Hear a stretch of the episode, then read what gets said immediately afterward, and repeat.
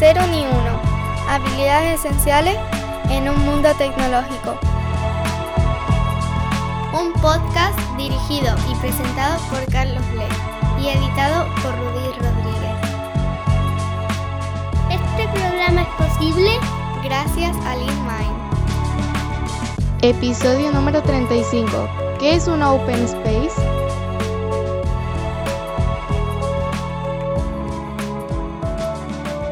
Después de tanto tiempo de eventos online, vuelven a florecer los eventos presenciales como si fuera la, primavera de los congresos. Quiero dar a conocer uno de mis formatos preferidos en congresos, conferencias, eventos técnicos o no técnicos, eventos profesionales. Se llama Open Space, el formato. No es muy popular comparado con los congresos tradicionales de ponencias, cartel, masterclass, y sin embargo es de los más enriquecedores y además en varios años pues me he encargado de estar en el equipo de organización de uno de estos congresos. En este episodio tengo la suerte de contar con mi amigo Adrián Perreau, que es mi facilitador favorito de Open Spaces. Adrián es apasionado de la gestión empresarial moderna, es el fundador de Parnos, una consultora cuya misión es cultivar organizaciones saludables. También fue el CEO de Voxel Group, que fue seleccionada como Great Place to Work dos años seguidos en España, y Engineering Program Manager de Criteo, empresa de mayor crecimiento en Europa en 2012. Adrián es doctor en inteligencia artificial, cursó el programa para directivos de IES, uno de los top 5 del mundo, es ponente habitual en conferencias internacionales, facilitador de Open Spaces, Certified Scrum Trainer de la Scrum Alliance y profesor del máster de la Salle y en ESADE, un top 30 del mundo. Nos conocemos desde hace muchos años gracias a la comunidad Agile Spain y me fascina la capacidad que tiene Adrián tanto para facilitar como para divulgar. Estoy seguro que el episodio te va a aclarar todas las dudas y te y espero que te den ganas de asistir a alguno de los próximos Open Spaces que hay en la comunidad.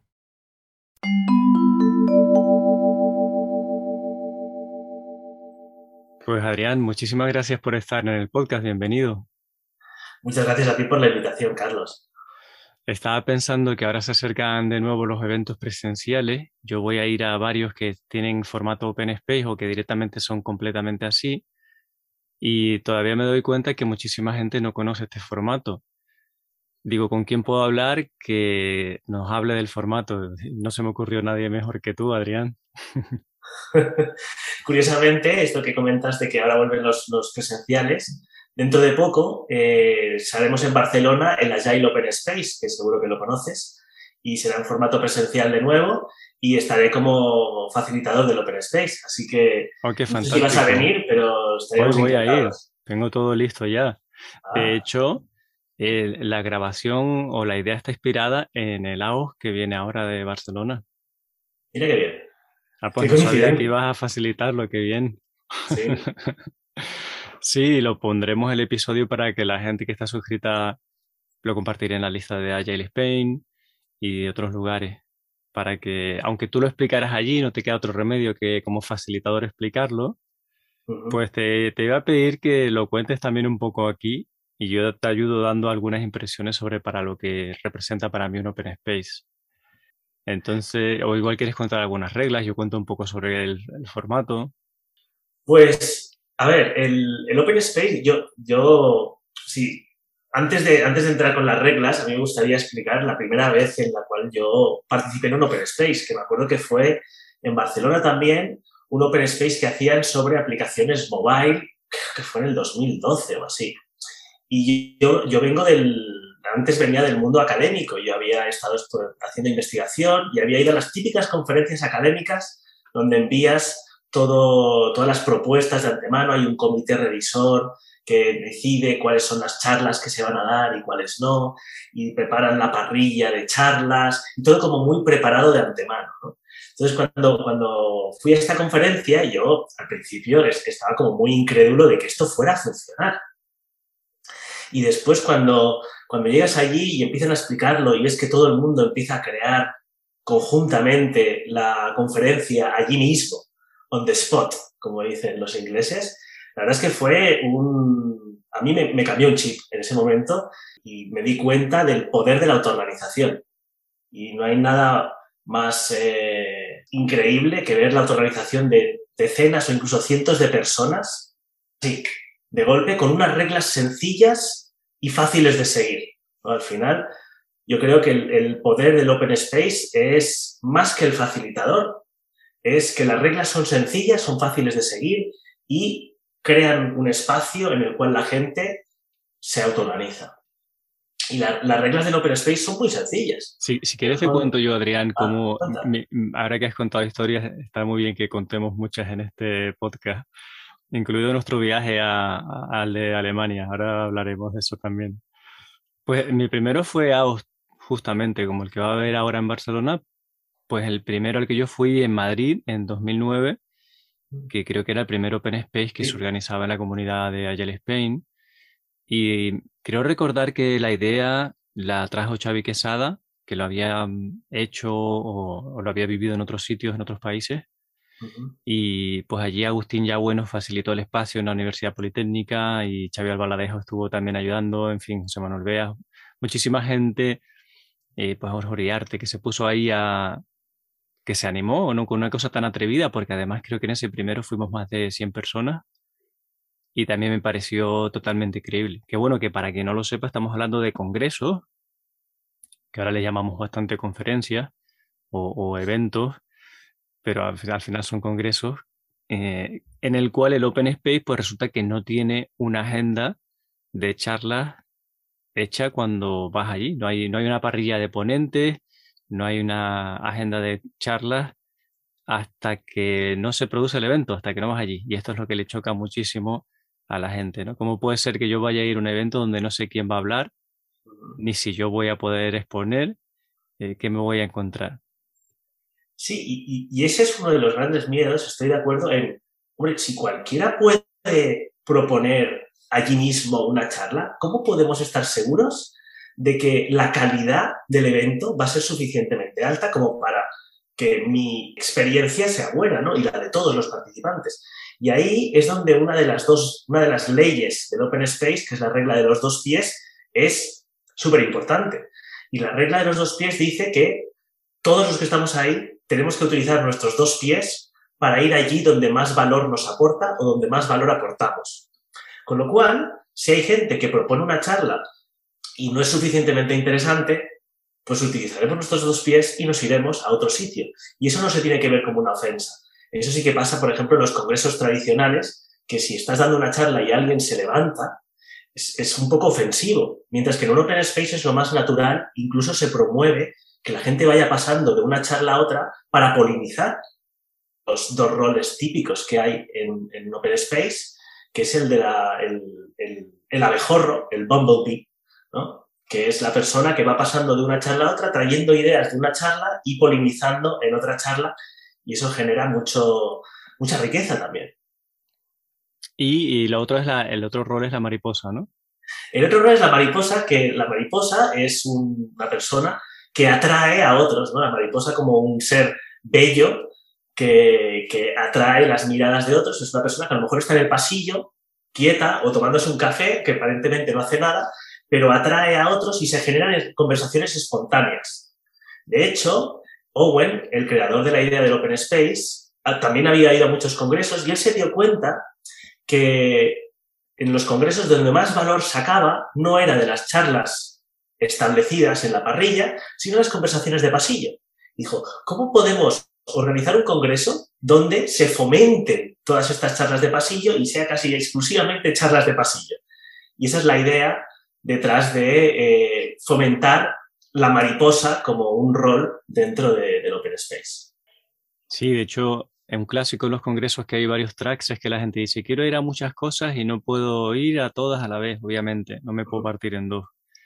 Que también pasa en Open Space y en la parrilla, ves que hay varias cosas que te interesan, pero es que la parte de eh, sesiones que no están en el panel es muy importante, se promueve y mucha gente que tiene experiencia yendo a este tipo de eventos ya ni siquiera entra a ninguna sesión de las que hay en parrilla, sino se quedan en una zona que se suele habilitar para café o para charlar, donde ahí es donde tienes ese intercambio que al final te gusta tanto.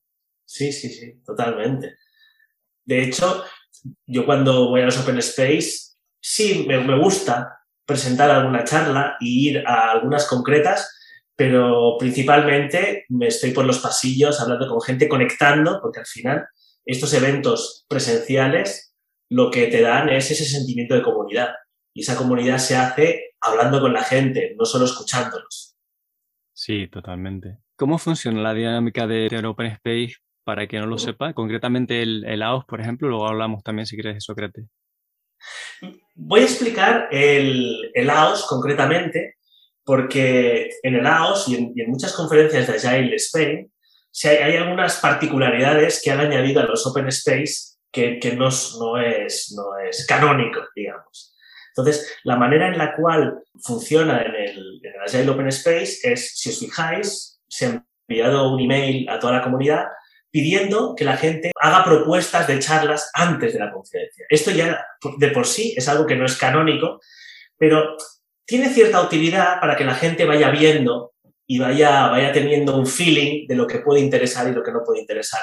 Y en este caso, puedes votar aquellas charlas que te interesaría ir. ¿Vale? Esto, en el libro de Open Space, donde se explica el formato, te dicen que eso es mejor no hacerlo. Y es curioso, ¿eh? porque lo que dicen es, tienes que confiar en que la gente que esté allí en ese momento va a, va a crear la conferencia que necesitan ellos. Entonces, poner propuestas para que la gente la vote, que a lo mejor al final no acaba yendo, por las razones que sean, porque no pueden, porque pasa algún imprevisto de último momento. Entonces, se intenta fomentar que sean los participantes y los que están ahí realmente los que creen la conferencia que necesitan. Pero en el AOS viene ya desde hace tiempo, se hace esta propuesta previa para que la gente, supongo, tenga interés en ir, para que vean qué charlas hay, lo que se va a hablar y se les quite un poco el miedo, porque mucha gente nunca ha ido a un Open Space y vayan a ir. Pero cómo funciona es, llegamos primero al Open Space y cada día es una conferencia que se crea desde cero. O sea, no creamos el primer día los cinco días de conferencia, si fueran cinco o dos. El primer día se empieza con lo que se llama un marketplace, que al final es un mercado de ideas, donde se, organizan unos paneles donde están una parrilla vacía, con las salas y los diferentes horarios. Y la gente les damos un tiempo para que piensen en qué temas les gustaría proponer para dar como charlas. Hay diferentes formatos. Se puede dar una charla, se puede hacer un taller, se puede hacer un roleplay. O sea, no está cerrado a la típica charla uno habla y los otros escuchan. De hecho, ese tipo de formato suele ser el que tiene menos éxito a la hora de votar en un OpenSP. La charla unidireccional, sí. a no ser que la dé alguien que sea una figura muy conocida y que la gente tiene muchas ganas de escucharle, se suele votar más sesiones de, taller, de, debate. Exacto. Y aquí la palabra que utilizas votar, al final votas con los pies, ¿no? O sea, a la charla a la que más gente va al final son charlas participativas donde yo aprendo haciendo, no solo escuchando. Porque al final las charlas en las que solo escuchas las puedes ver después en YouTube y no hay mucha diferencia. Lo, valioso es aquella interacción que tenemos. Entonces, lo primero es el facilitador explica cómo funciona OpenSpace, explica los dos roles como el del abejorro, el de la mariposa, la ley de los dos pies y las cuatro reglas que son básicamente, a ver, las, pongo por aquí, que para no olvidarme ninguna, un momento. Y cuando, se, cuando hay demasiadas propuestas, más de las que caben en la parrilla, pues eh, la gente tiene unos gomets, unas pegatinitas redonditas, y a veces en las tarjetitas de la propuesta se ponen esos gomets y tienes a lo mejor tres votos y es una forma de filtrar cuando hay más propuestas de las que físicamente caben. Y es una buena señal que, haya, que vayas a un open space y se queden cosas fuera porque hay tanta gente que ha propuesto. Creo que ya significa que va a ser un buen evento. Sí, eso es curioso, porque eso es algo que en la comunidad de, España se hace mucho, lo de votar. O sea, se hacen todas las propuestas, se dejan en un sitio les damos a todos gomets, como has dicho tú, pegatinas pequeñas para que puedan votar las que más les interesa y después en base a las que más es votadas hacemos la parrilla y ponemos las más votadas en las salas más grandes intentamos que las más votadas no coincidan en, el mismo, en la misma franja horaria. Pero esto, esto es algo que en el libro desaconsejan. Pero es algo que curiosamente se hace mucho por, por ese miedo. Yo creo que también es el tema de que, al menos en la comunidad de España, hay muchas ganas de participar. Entonces hay mucha gente que quiere hacer charlas y tenemos, no tenemos suficientes espacios. Espacios reglados, ¿no? porque solemos tener salas ya preparadas, pero como bien has comentado antes, se generan espacios ad hoc ¿no? En la cafetería, eh, vamos a dar un paseo. Quien quiera charlar de este tema, nos vamos a ir a dar un paseo y hablar caminando. Cuando hacemos las Sócrates en Canarias, típicamente hay dos o tres charlas que siempre están en la playa, ¿no? como, como sitio de atracción de talento. Pero para, para espacios en los cuales realmente es difícil crear estos espacios ad hoc, está bien la, la, técnica esta de votar para asegurarnos de que los espacios grandes se están aprovechando para las cosas que tienen más interés. Sí, o que necesitas un proyector y cosas de este estilo. Exacto, exacto, que necesitas cierta infraestructura, correcto. Entonces, el, facilitador explica para aquellos que, ya han estado antes, las, repasamos las, los principios, pero para los que no han estado antes, se los comentamos. El primero es, quien viene son las personas correctas. Esto nos da a entender que los que estamos en una charla son los que tenemos que estar. No, no, no, no estamos por, porque nos han forzado ni nada porque tenemos la ley de los dos pies. La otra es cuando empieza es el tiempo correcto. Esto quiere decir que aunque hay unas parrillas de, horas de empezar y, horas de acabar, eh, si se genera una charla espontánea o si el facilitador llega cinco minutos tarde porque estaba en otra charla o empezamos un poco antes en el pasillo. Esto, cuando empieza cuando tenía que empezar. Y de la misma manera, cuando acaba, acaba. Si una charla vemos que la energía se pierde y todavía nos quedaban 20 minutos, oye, no pasa nada. La gente tiene la capacidad de utilizar sus dos pies para irse a otro sitio o nos vamos todos a la cafetería y seguimos hablando de una manera más distendida. Después nos queda allá donde pase en el sitio correcto, ya sea uno de los espacios establecidos o un espacio que nos inventemos en ese momento. Y por último, aquello que pasa es lo único que podía haber pasado. Y esto es hasta un poco espiritual, yo encuentro. Es llegar a estas conferencias o estos congresos con la mentalidad de que lo que vamos a crear es lo único que podía haber pasado. O sea, no, debemos juzgar si está bien, si está mal. Tenemos que intentar sacarle el máximo utilizando nuestros dos pies, que esa es la única ley, para ir allá donde o sacamos más provecho o aportamos más valor. Y si seguimos esa ley y tenemos claros estos principios, los Open Space son un sitio maravilloso para aprender y compartir.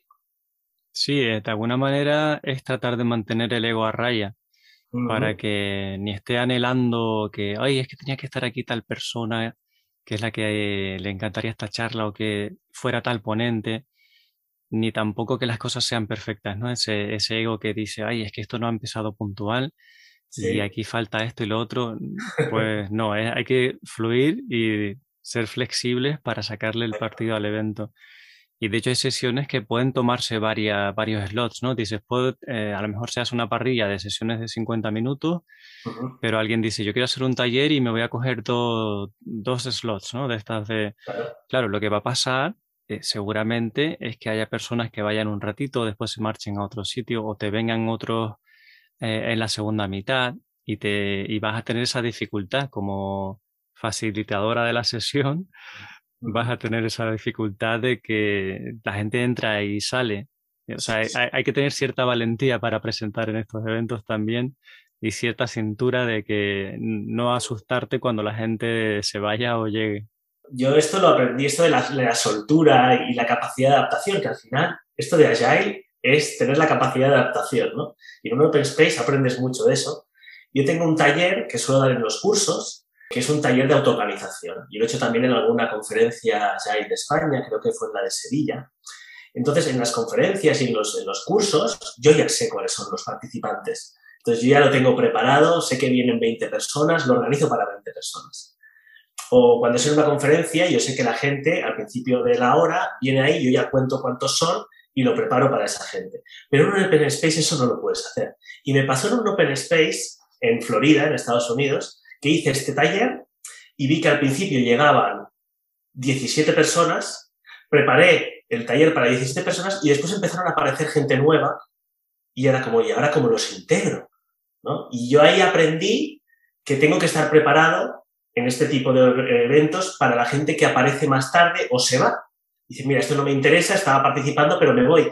Y tienes que tener soltura para poder eh, adaptarte a esa situación. Mm. Otra cosa que me gusta del Open Space es que hay una relación simétrica entre todo el mundo y en un congreso tradicional donde hay una, un cartel de ponente, hay de entrada una asimetría psicológica, ¿no? Están como, los ponentes están como por encima. En, la mentalidad de las personas, ¿no? Bueno, y luego hay ponentes que se creerán por encima porque están en la parrilla también, el, el ego se la juega. Entonces está ahí, hablo con el ponente o, o no y tal. Eso, eh, al final no hay una, no está todo el mundo al mismo nivel y en el Open Space no pasa, porque en un momento dado estás presentando o facilitando y en otro momento estás escuchando. Además, en el Open Space, una de las propuestas de tipos que puedes hacer es que alguien te cuente o te explique experiencias. No es solamente que el conocimiento lo vas a, a traer tú, sino puedes plantear una sesión de dudas. Oye, me gustaría que alguien me explicase cómo hace tal cosa en su empresa.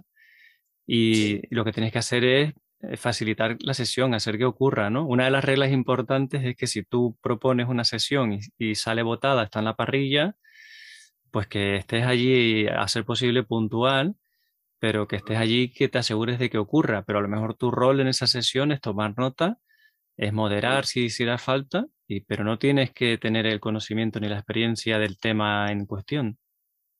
Correcto, correcto. de hecho, eh, este rol que no está escrito, pero, que es muy, muy importante, el, de, el que propone un, un tema, ese, ese que propone el tema suele poner su nombre al lado de la propuesta para que esa persona luego sea el encargado de facilitarla, de ser el host, porque a lo mejor no es el que habla, simplemente yo quiero aprender de esto y que aquellos que sabéis, por favor, venid a este, a este slot y, charlamos del tema para aprender todos los unos de los otros. Y es muy importante, o al menos es, es muy valioso para la comunidad, que alguien, normalmente la persona que ha propuesto, sea el que hace un poco de escriba y genere algún tipo de documentación sobre lo que se ha hablado, que después se comparte en lo que en una conferencia tradicional serían los proceedings, pues aquí son unos proceedings hechos al formato Open Space. Y una, y una cosa que hace Pierluigi, que es el, era el facilitador de la Sócrates eh, original en Alemania, era que él tenía un espacio con, para poner los pósters. Entonces, en cada sesión teníamos unos flipcharts y la gente podía ir tomando notas de lo que se había hablado y ese flipchart lo traíamos a la zona y íbamos generando una documentación de la, de la conferencia que después fácilmente podíamos tomar fotos, generar un PDF y enviárselo a todo el mundo. Esa parte yo creo que en la, en la comunidad española nos cuesta un poco más la parte de documentar lo que hemos ido hablando. Y yo encuentro que es muy útil para los que no han podido ir porque había otra charla en paralelo que les interesaba, al menos que puedan tener esa documentación. Sí, aunque al final con eso de que luego hay tiempo para networking, o sea, suele, en estos eventos, congresos, suele haber después cenar juntos, ir a tomar algo y entonces ahí al final todo el mundo se acaba enterando bastante de, lo que pasó en cada sitio. Sí, de, hecho, una de las cosas que es curiosa, ¿eh? que en los congresos tradicionales tenemos horarios concretos para el coffee break por la mañana, el coffee break por la tarde, la hora de comer. Y lo, lo que proponen en, este tipo de eventos, la, la, gente que tiene mucha experiencia, es que no haya un espacio concreto para hacer el café, sino siempre tener una máquina de café habilitada y una zona con comida habilitada para que aquel que necesite comer o tomarse un café pueda hacerlo en cualquier momento. Y automáticamente se suele convertir en una mariposa porque otro que aparece por allí pues se ponen a hablar y se generan esas conversaciones ad hoc, no en un espacio concreto que digamos de 10 a 10 y cuarto todo el mundo a tomar café. Dejamos la zona habilitada y, también eso es una atracción de conversaciones. Y siempre hay gente eh, alrededor de la máquina de café, eso es cierto. Siempre. El café es un básico. De hecho, en, en Sócrates se ha puesto de moda de, unos años para acá que la gente va con su el sistema este de café en presión frío, frío, caliente y tal, el air, no me acuerdo cómo se llama, ¿no? Que te, vamos, te haces todo el café sin necesidad de tener una máquina americana ni nada, con un poco, calentar un poquito de agua o fría tu grano. De hecho, se suelen llevar los molinillos de café y... Hay pasión, hay pasión por el café. sí, llevar granos de no sé dónde y tal, ¿no? Y, y se ponen allí con, con su café. Eso ha estado muy las últimas, las últimas veces yo creo que hubo gente que proponía espacios para compartir ese café y explicar cómo funcionaba el café este de presión en frío. Sí, yo, estuve probando allí café porque se llevaron granos de muchos sitios y haciéndolo de diferentes formas y estuve allí y salí como una moto de tanto café que estuve probando. Con lo tranquilo que tú eres.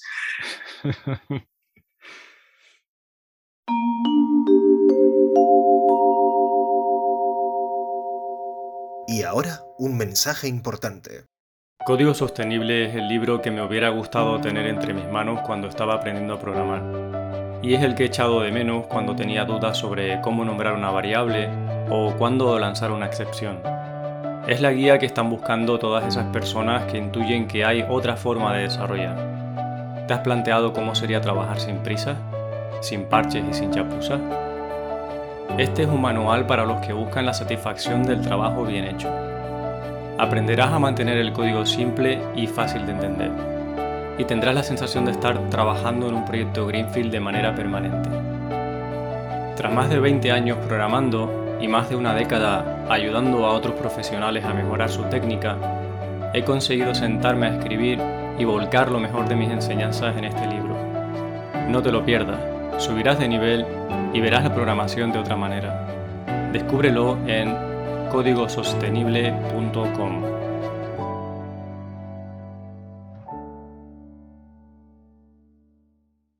Pues el, hablando de formatos y de eventos, ¿no? El Sócrates, una de las diferencias que tiene con AOS es que es más de estar en un resort o en un espacio que típicamente se intenta que solo esté la gente que ha ido a ese evento esto arrancó en Alemania, yo creo que en 2010 o, un o, quizá un poquito después. Mm, y lo que hicieron es que se fueron a un sitio remoto en Soltau, que estaba a una hora de la ciudad más grande o más cercana así. Y, y, la verdad que les fue muy bien. Y alguna gente que empezó a ir gente de otros países y fue a UK. Y entonces yo me enteré de eso y, y el primero que fui es Socrates UK, creo que fue en 2013 o 2014 que estaba en Cotswolds, que está en medio de Gran Bretaña, también lejísimos de todos sitios, pero que era muy bonito. Ahora lo hacen en otro lado. Y me encantó el formato, el tema de que vas a un, a un resort, en este caso como una casa rural grandota o un hotel rural, entras el jueves por la, al mediodía, se hace el check-in y tal, y te vas el domingo. Y no hay nadie más y es súper inmersivo y hay espacios pues para hacer deporte, por las mañanas hay gente que se reúne a correr o a hacer yoga, muchos sitios por donde caminar y por la noche, pues como ahí estamos todos en el mismo sitio, pues hay barra libre. Em, pero curiosamente la gente, pues, no sé, solíamos hacer catas de codindoyos, de programación por la noche, tomándote algo en un espacio muy tranquilo. Es muy inmersivo, ¿no? Tienes toda la, la parrilla por el día, con mogollón de espacios open space fuera de parrilla y por la noche también mucha vida, por las mañanas deporte. Es un evento muy especial. Entonces fui ese año allí, me gustó mucho, y eh, fui con varias gente de España. Al año siguiente repetí, me encantó también. Además tuve la suerte ya que esta vez Sandro me invitó a ir en su coche hasta, hasta el sitio, con lo cual el viaje fue más cómodo. Aunque me recuerdo con cariño el primero, que nos fuimos Iván Estepanio y yo en tren y no, nos perdimos y fue un jaleo. Estuvo muy bien. Y a base de ir, luego fuimos el, tercer año, pues fuimos a Alemania y, fuimos juntos, tú y yo, y también vino Juan y vino esta, Iván Estepaño y nos plantamos en Ámsterdam, agarramos ahí un coche de alquiler y nos fuimos hasta Soltau conduciendo, no sé si te acuerdas de aquella experiencia. Sí, y tanto. Porque a la vuelta nos perdimos por medio de Alemania y no, no íbamos a llegar al avión, ahí entre los campos de maíz. Yo creo que esas experiencias no planificadas son las que generan los vínculos más fuertes. ¿eh? Es que está, la verdad que lo pasamos muy bien. ¿Y qué te pareció a ti el Sócrates de Alemania, por ejemplo?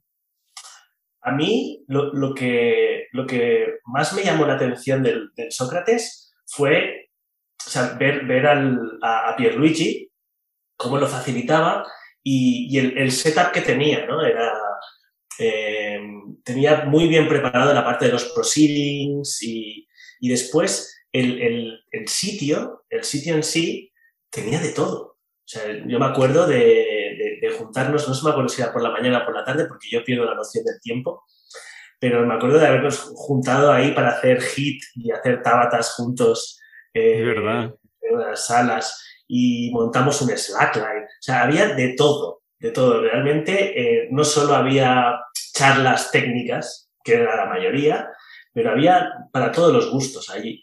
Y, y podías encontrar gente friki para cualquier cosa que te podía interesar, alguien había ahí que te iba a acompañar. Eso estaba muy bien. Sí, bueno, hablando de, hablando de anécdotas en Alemania, para mí la que siempre cuento que fue bastante shock fue el tema del momento spa-sauna, que claro, en el resort había un gran, un gran spa con una piscina, no sé qué, una sauna enorme y hubo un momento que dijo un montón de gente, oye, pues vámonos ahora a la sauna y hacemos una sesión allí y tal, por la tarde. Y yo dije, ah, bueno, vale. Y nada, pues me presento allí con mi, entro allí con mi toalla y mi bañador y cuando abro la sauna, pues veo a todo el mundo en pelota picada, chicos y chicas juntos en la, en la sauna. Así pues, y claro, se me quedan todos mirando y eh, todo el mundo absolutamente en bolas, como Dios le trajo al mundo. Y yo con mi bañador puesto y se me quedan así como diciendo, ¿qué haces? ¿Dónde vas con el, con el bañador, no?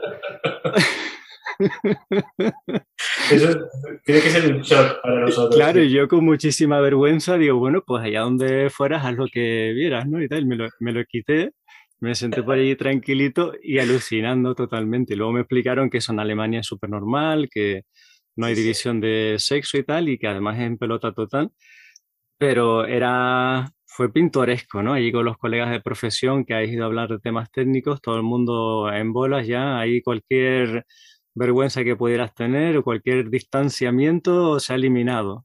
Sí, totalmente. Para, para, los oyentes, no os preocupéis que esto en la AOS y en la Sócrates de Canarias no lo hacemos. ¿eh?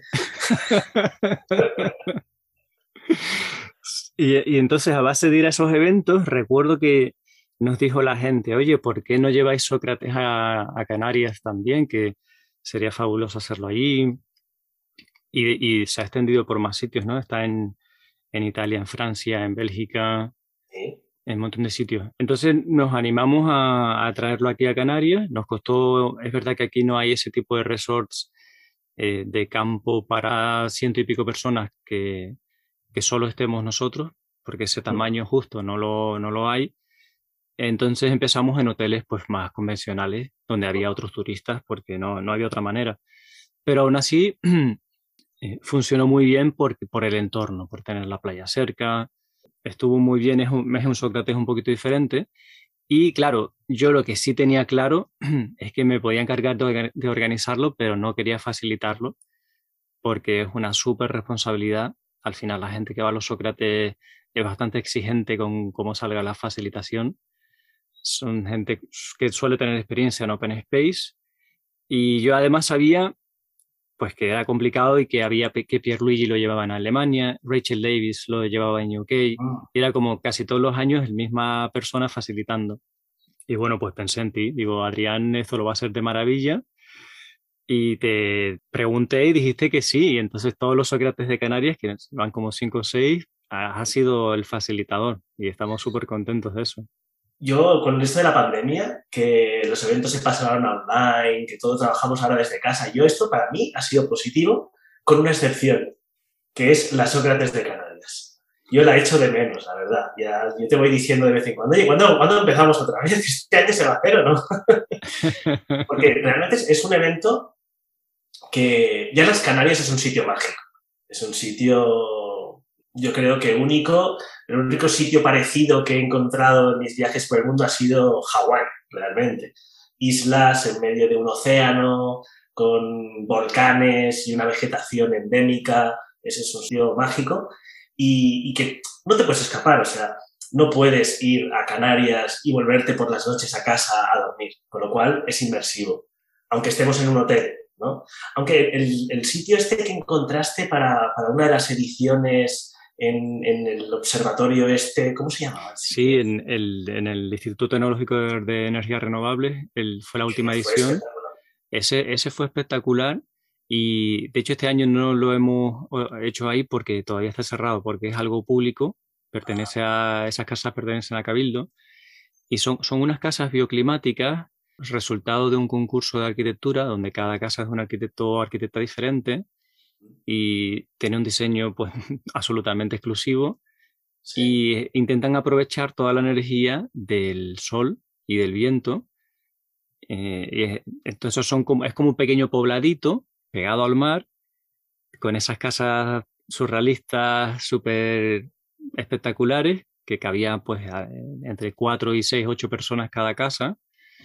En alguna de ellas hacíamos sesiones porque tenía un patio muy grande y luego había un centro de visitantes, eh, bueno, hay, donde teníamos, digamos, las salas principales con proyectores y todo eso, el, el, catering. También tuvimos la suerte de contar con un catering muy rico, una gente muy profesional. Y ahí es verdad que estuvimos solo, solamente la gente que vino a Sócrates y nadie más. Eh, la dificultad de ese sitio es que tienes que pagar como, no sé si eran como 10.000 euros para reservarlo mm. y tienes que querer correr con el riesgo de que luego no venga suficiente gente para que se llene, que bueno, que no nos pasó en ese momento. Y ahora pues que estaba cerrado. Y bueno, tienes que reservarlo como con, no sé, casi un año antes porque vienen un montón de empresas a hacer convenciones ahí la verdad que es un sitio muy especial y, esperamos que, algún, que próximamente lo podamos volver a hacer ahí. Ojalá, ojalá yo cruzo dedos. Sí, y me acuerdo aparte cuando, cuando me, me comentasteis el, sitio donde lo queríais hacer, yo tenía mis reticencias porque realmente, desde el punto de vista de, de movilidad entre sitios, eran distancias relativamente largas entre algunas de las, de las casas donde hacíamos eh, en unas sesiones y el centro principal, y yo no lo tenía muy claro, pero después resultó que los paseos entre la zona principal y la otra casa se convertían en charlas también y, generaba conversaciones, porque claro, no ibas a caminar solo esos 15 minutos, entonces íbamos en grupitos. Y esos grupitos pues también se generaba una charla espontánea. y la verdad es que guardo, guardo un recuerdo muy bonito de esa, yo además recuerdo que nos enseñaste a todos a tirar cerveza de barril, a echarse una cerveza en un vaso, claro, porque habíamos comprado un par de barriles de cerveza porque por la noche no iba a haber nada, porque aquello está en medio de, nada, no hay nada cerca, no hay, ni siquiera hay transporte público que llegue allí. Y pedimos un par de barriles y estábamos allí, lo colocábamos y tal, pero nadie había sido del grupito que había en ese momento nadie había tirado bien cerveza de barril y nos salíamos hoy de espuma y tal, y ¿cómo será esto? Y tal, viendo, buscando vídeos en YouTube. Y, y, llegaste tú y dijiste, no, mira, esto es así, tienes que dejar que salga un poco, ta, ta, ta. Y nos enseñaste a tirar la cerveza y luego ya todo el mundo echándose la... bueno, se acabó rápido el barril. Sí, eso seguro. eso, eso es la, época pre-desarrollador, cuando, cuando trabajaba en el restaurante de mis padres, que tuve que aprender a cambiar máquinas de estas. nunca, sabes cuándo va a ser útil aquello que aprendiste hace 15 años. ¿eh? La verdad que sí. Y pues mira, en el marketplace, una de las cosas que yo le recomiendo mucho a la gente cuando va a exponer su propuesta para que, eh, claro, imagínate, si hay 100 personas o 150, y proponen a lo mejor 40, lo que se hace es que se arma una cola, suelen ser tarjetitas tipo cartulinita estas de un medio folio o menos, donde pones tu nombre y el título de la sesión. Claro, si se han presentado 50 y además en fila, pues cuando llevas la, la, que fue la número 3 que se dijo, eh, casi no te acuerdas de qué iba esa sesión, ¿no? Porque has, he escuchado pues 50 pequeños discursos de propuesta. Entonces yo lo que digo es que mm, si quieres que haya posibilidades de que la gente se anime a que esa sesión ocurra, a que la elijan, a que salga esta en la parrilla, tienes que trabajarte antes de ir al Open que, de qué quieres hablar o incluso si estás allí, si te ocurre allí, antes de proponerlo, trabajarte el discurso que vas a, hacer en ese marketplace. Tienes apenas un minuto o dos para presentarlo, entonces no enrollarte, eh, hablar muy poquito, muy claro, intentar que sea como muy llamativo, como el elevator pitch, y que quede muy claro luego también en la tarjetita cuál era la sesión, porque creo que yo creo que una gran parte del éxito cuando hay sesiones que se quedan que hay que elegirlas es que la propuesta fue clara. Se entendió que se esperaba que iba a ocurrir en esa sesión, mientras que luego hay personas que se lían muchísimo y dicen, ah, pues, pues no sé muy bien esa sesión qué es lo que va a pasar allí. No sé qué, qué opinas tú. Totalmente de acuerdo. O sea, hay, ciertos truquitos, ¿no? A la hora de que el marketplace sea fluido, porque tampoco nos podemos estar tres horas de marketplace. Tenemos una hora típicamente como mucho para dedicarle a hacer el marketplace. Y, y si, como dices tú, hay de 100 personas, típicamente una de cada tres propone algo, más o menos. Entonces, si somos 100, ya va a haber 35 propuestas. 35 propuestas pues como mucho podemos estar dos minutos. Yo intento enfocar lo que sea un minuto porque después siempre hay el tiempo que sale uno, que entra otro, hay, hay tiempos que se pierden. Entonces, para perder el menos tiempo posible, yo lo que suelo pedir es que no hagan una sola cola, porque si no, la persona cuando sale a la cola y explica y después vuelve, el otro sale y ahí se pierde tiempo. Entonces ya, para empezar, esto lo aprendí de Perluigi, montamos dos colas. Entonces se van alternando. Una persona viene, charla de la cola, cuando se vaya entra el otro y se van alternando de las dos colas y así perdemos ya menos tiempo. Y después lo que dices tú, yo les doy un minuto. Y aquí a veces soy un poco pesado, por, más que nada por dar tiempo a todo el mundo que quiera presentar. Y, yo me pongo mi temporizador y cuando ya ha pasado el minuto me, me empiezo a acercar. no, lo, no, no, lo paro porque, porque sería muy brusco, le doy poco tiempo, pero que sepa que, que, que tiene que acelerar. Y sí que es muy importante prepararse esa charla porque al final es el único momento en el cual la gente puede saber, y ahí van a ver, ¿no? Cómo hablas en público. Y si tú ya en tu speech de un minuto, tus habilidades en público no son muy buenas, pues menos probabilidades de que la gente quiera escucharte durante una hora luego. Entonces ese pitch es muy importante y lo importante es decir claramente de qué va tu charla, qué intentas resolver, qué formato va a tener, ¿no? Y quién esperas que venga. O sea, típico pitch, ¿no? ¿Cuál es el, target de, la charla? ¿Qué formato va a tener? Y eh, qué necesidades estás intentando resolver con la charla. Y si esto lo dices de una manera divertida, ¿no? Es mucho más factible que la gente se quede. Y después otra cosa que suele pasar, como tienes tiempo en, en la cola mientras vas escuchando a los demás que charlan, la gente decora sus, sus, papeletas donde pone el nombre y eso también hace que sean más llamativas y que sea más factible que la gente se las vea.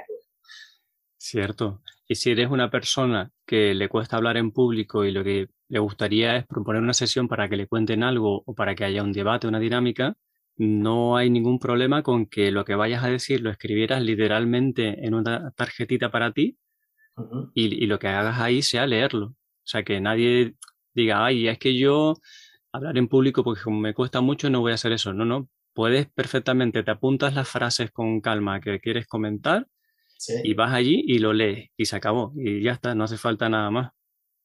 Incluso hay, hay, hay propuestas que las hacen en parejas, que, que, ves que hay dos personas que quieren facilitar un taller o quieren hacer algún tipo de roleplay y en la propio pitch ya hacen como un poco, yo lo he visto, esto es muy divertido, es que, que, se ponen a hablar como si fueran dos personajes que tienen un problema y dicen, pues queremos hablar de cómo resolveríamos un problema parecido en la charla con este nombre.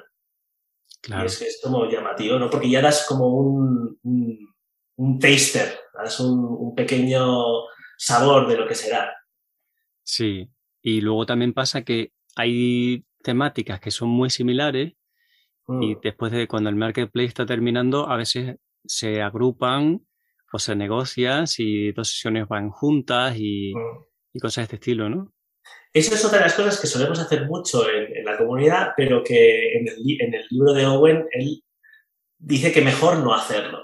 Porque pasa una cosa, ¿no? El, el, peligro, ¿cuál es? El peligro es, hay dos personas que han propuesto algo parecido, ¿vale? Y dicen, ostras, pues lo podríamos juntar pero típicamente siempre habrá una persona de las dos, lo más normal, que tenga más estatus que la otra. Entonces el peligro es que la persona con más estatus domine la sesión y la otra persona que tenía una propuesta parecida, pero no exactamente igual, pues no salga satisfecho. Entonces, cuidado con esas fusiones, no es que no las podamos hacer, evidentemente, si quieren fusionar dos sesiones, adelante, pero que tengan en cuenta que por parecido que sea, no es exactamente lo mismo y puedes ir de participante a la sesión de la otra persona y después de facilitador a la tuya, si, si hay suficientes espacios, si vemos que faltan espacios y preferimos fusionarlo, pues lo fusionamos. Y para eso está, justo después de que salga todo el mundo a proponer sus charlas, podemos votar y demás, está la parte de negociación donde en la típica negociación hay dos cosas que tenemos que negociar. Una es fusiones posibles o sesiones que a lo mejor creemos que tienen mucha, mucho aforo y necesitemos más tiempo. Y la otra es charlas muy demandadas que están en el mismo slot horario, pues ir haciendo un cambio de horarios para que la mayor parte de la gente pueda ir a las charlas eh, más populares, digamos. Claro. Un open space es un lugar en el que yo creo que tienes que ir con la mentalidad de proponer cosas para sacarle el máximo partido. O sea, ante la duda esa de cómo voy a ir a un evento en el que yo no sé si van a ocurrir cosas interesantes que me merece la pena ir. Bueno, pues la forma de garantizarte eso es que tú tengas la iniciativa y la proactividad de proponer las sesiones que te interesan. Imagínate, vas a tener un montón de personas allí que tienen experiencia o que no la tienen y que están a lo mejor si estás empezando en tu misma situación con las que puedes compartir. Y si tú tienes una idea, oye, es que me gustaría que me contaran un montón cómo lo están haciendo, que me aclararan esta duda. En cierta forma lo puedes ver como consultoría gratis de grupo. Pero claro, no puedes ir a verlas venir solamente, con un rol muy, muy pasivo. Puedes ir, ¿no? Pero no te asegura que entonces el evento tome el, recuperes totalmente esa inversión. Yo creo que es mejor ir con la idea de que ocurran cosas y te animas a, ir a la parrilla con ella. Totalmente de acuerdo. O sea, en, un open space le sacas tanto como le pones. O sea, es, un, ejercicio en el cual todos vamos ahí a poner lo, nuestro y, se generan efectos emergentes y sinergias. ¿no? Si yo no pongo, pues las sinergias que van a aparecer van a ser las de otros y a lo mejor yo me nutro, pero no es lo mismo, clarísimamente. Y, otra cosa que yo recomiendo es no solo eh, traerse ideas para, traer iniciativas al, mercado, el marketplace, sino prepararlas antes. O sea, cuanto más las he preparado, más, más jugo les voy a poder traer luego. Y una cosa para cual los Open Space funcionan muy bien es si yo tengo ideas eh, que quiero probar, un workshop que estoy trabajando y, quiero un espacio seguro en el cual probar el workshop y recibir feedback, la gente está muy abierta. Es, es un espacio muy innovador en Open Space. No es como una conferencia tradicional donde yo he pagado de 300 euros para arriba y tengo unas expectativas de que todo esté ya muy bien perfilado. Aquí es un evento de comunidad y es muy normal que la gente diga, mira, estoy preparando un workshop y lo quiero probar con vosotros, va sobre este tema y me gustaría que me dierais feedback para mejorarlo. Eso es, la gente les encanta esto, ¿no? Porque es, hay una mentalidad muy innovadora de, early adopter en, un open space y, este tipo de sesiones van muy bien porque le sacas mucho provecho, tienes un feedback muy bueno.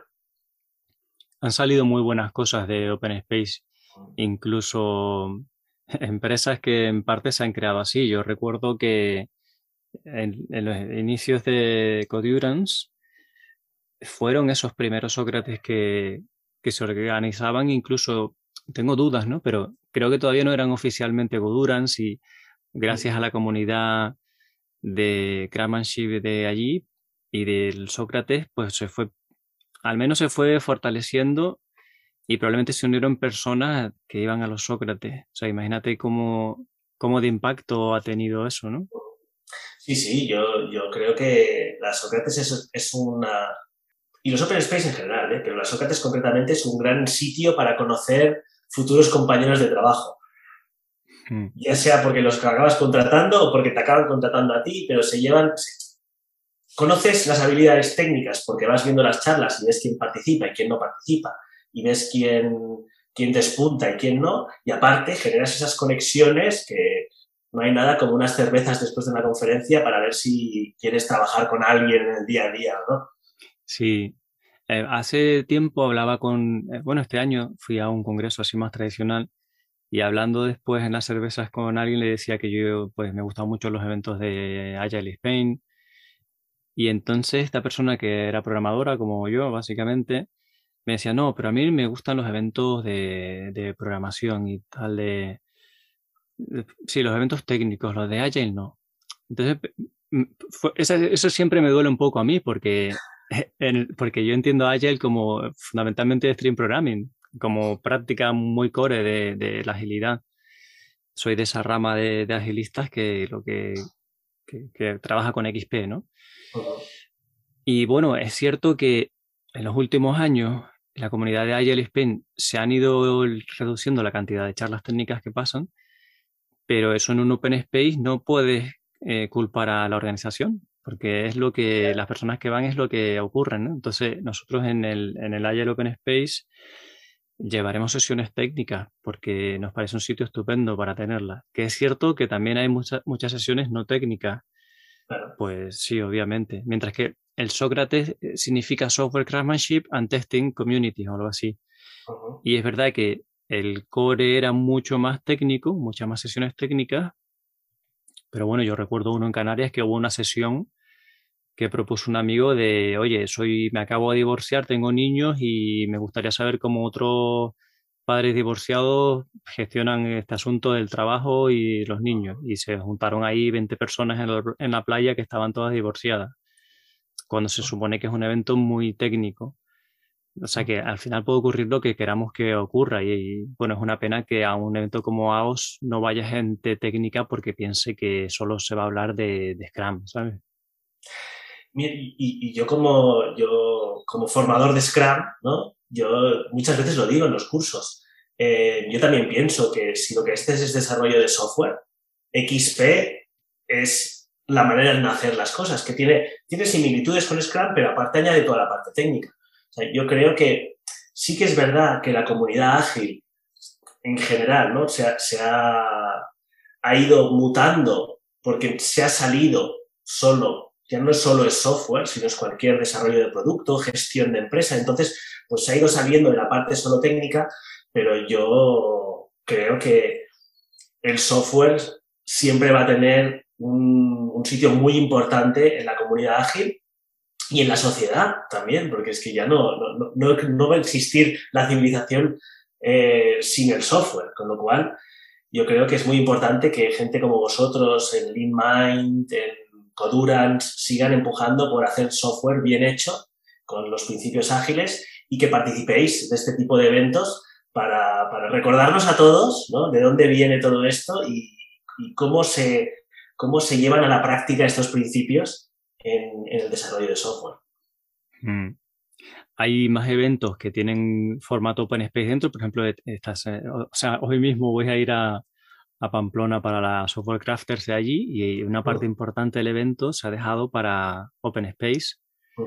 Ellos tienen un mixto, ¿no?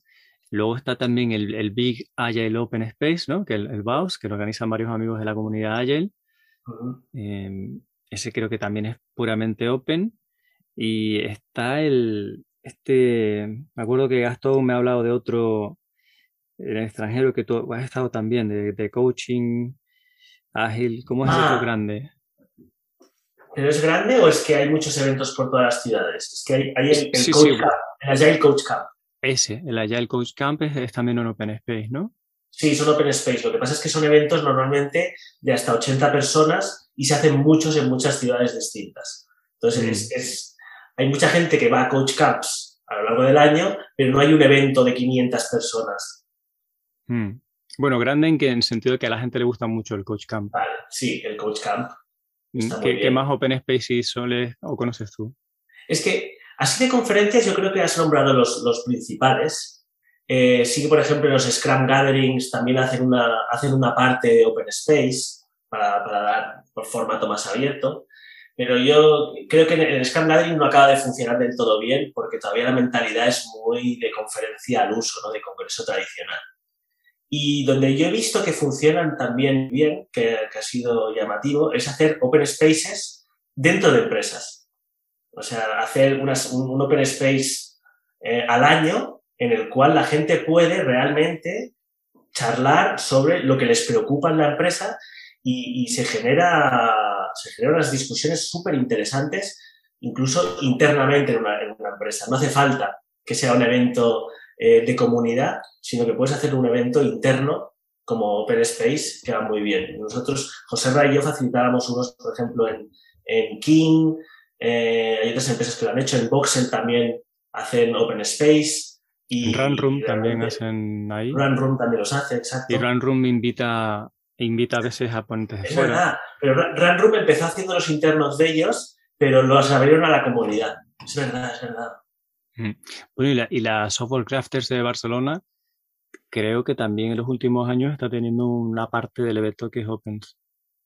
Sí, poco a poco, ¿no? Es que lo, bueno que tiene un Open Space es el, el, poco sobrecoste de organización. Por ejemplo, el AOS, que lo vamos a hacer ahora dentro de dos semanas, el 1 y 2 de julio, empezamos a organizarlo creo que hace un mes o, dos como mucho. O sea, pensar en un evento con 100, 200 personas que puedas empezar a organizar dos, tres meses antes del evento, es que no lo puedes hacer de otra manera que no sea con un Open Space. Sería una locura hacer un congreso tradicional y esperar que la gente venga con tres meses de antelación. Claro. ¿Y va a ser en el mismo lugar donde son las clases o eran las clases cuando yo iba al máster de la Salle de métodos ágiles? Bueno, es en, ese campus, en el campus de la Salle de, la Universidad Ramón Llull, que nos ha cedido espacio.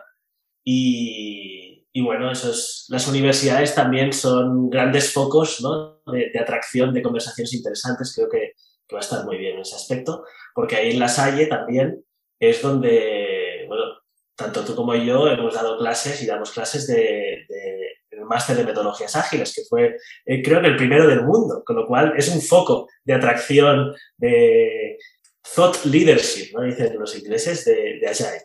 Entonces, muchas ganas del evento. La verdad que sí, que va a estar genial y el lugar nos va a traer muchos recuerdos y bueno, había ganas de tener e-, eventos presenciales. Sí, sí, tanto.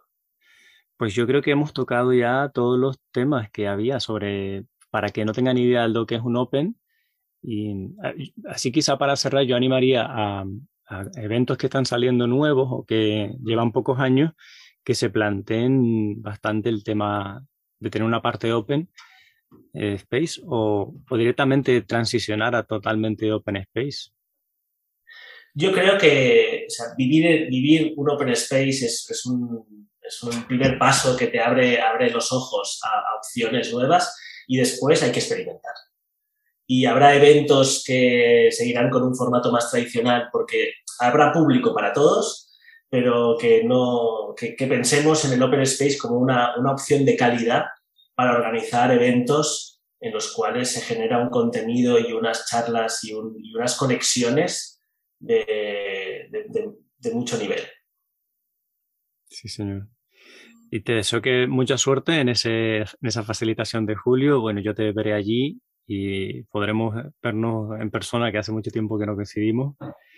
Y tan, tan pronto como el Sócrates vuelva a estar funcionando, que sepamos, pues ahí contaremos contigo también. Pues muchas gracias, yo estaré encantado. ha sido un placer, Adrián. Muchísimas gracias por estar. El placer ha sido mío, muchas gracias y nos vemos pronto.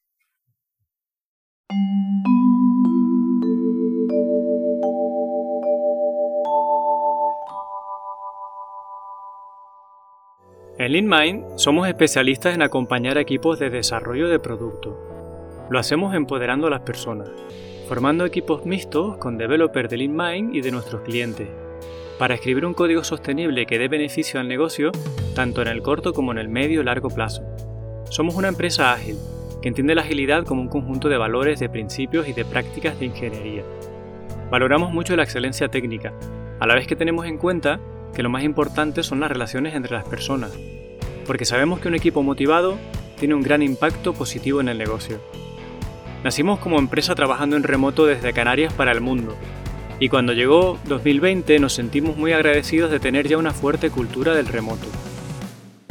Nos gusta el mar, la música, la programación, y nos encanta ser anfitriones de nuestros clientes cuando vienen a trabajar con nosotros a Canarias. Tanto si quieres que os ayudemos a subir de nivel, como si quieres trabajar con gente agradable y preparada, a la que le encanta su trabajo, cuenta con nosotros. Aprenderemos juntos y creceremos como personas y como profesionales.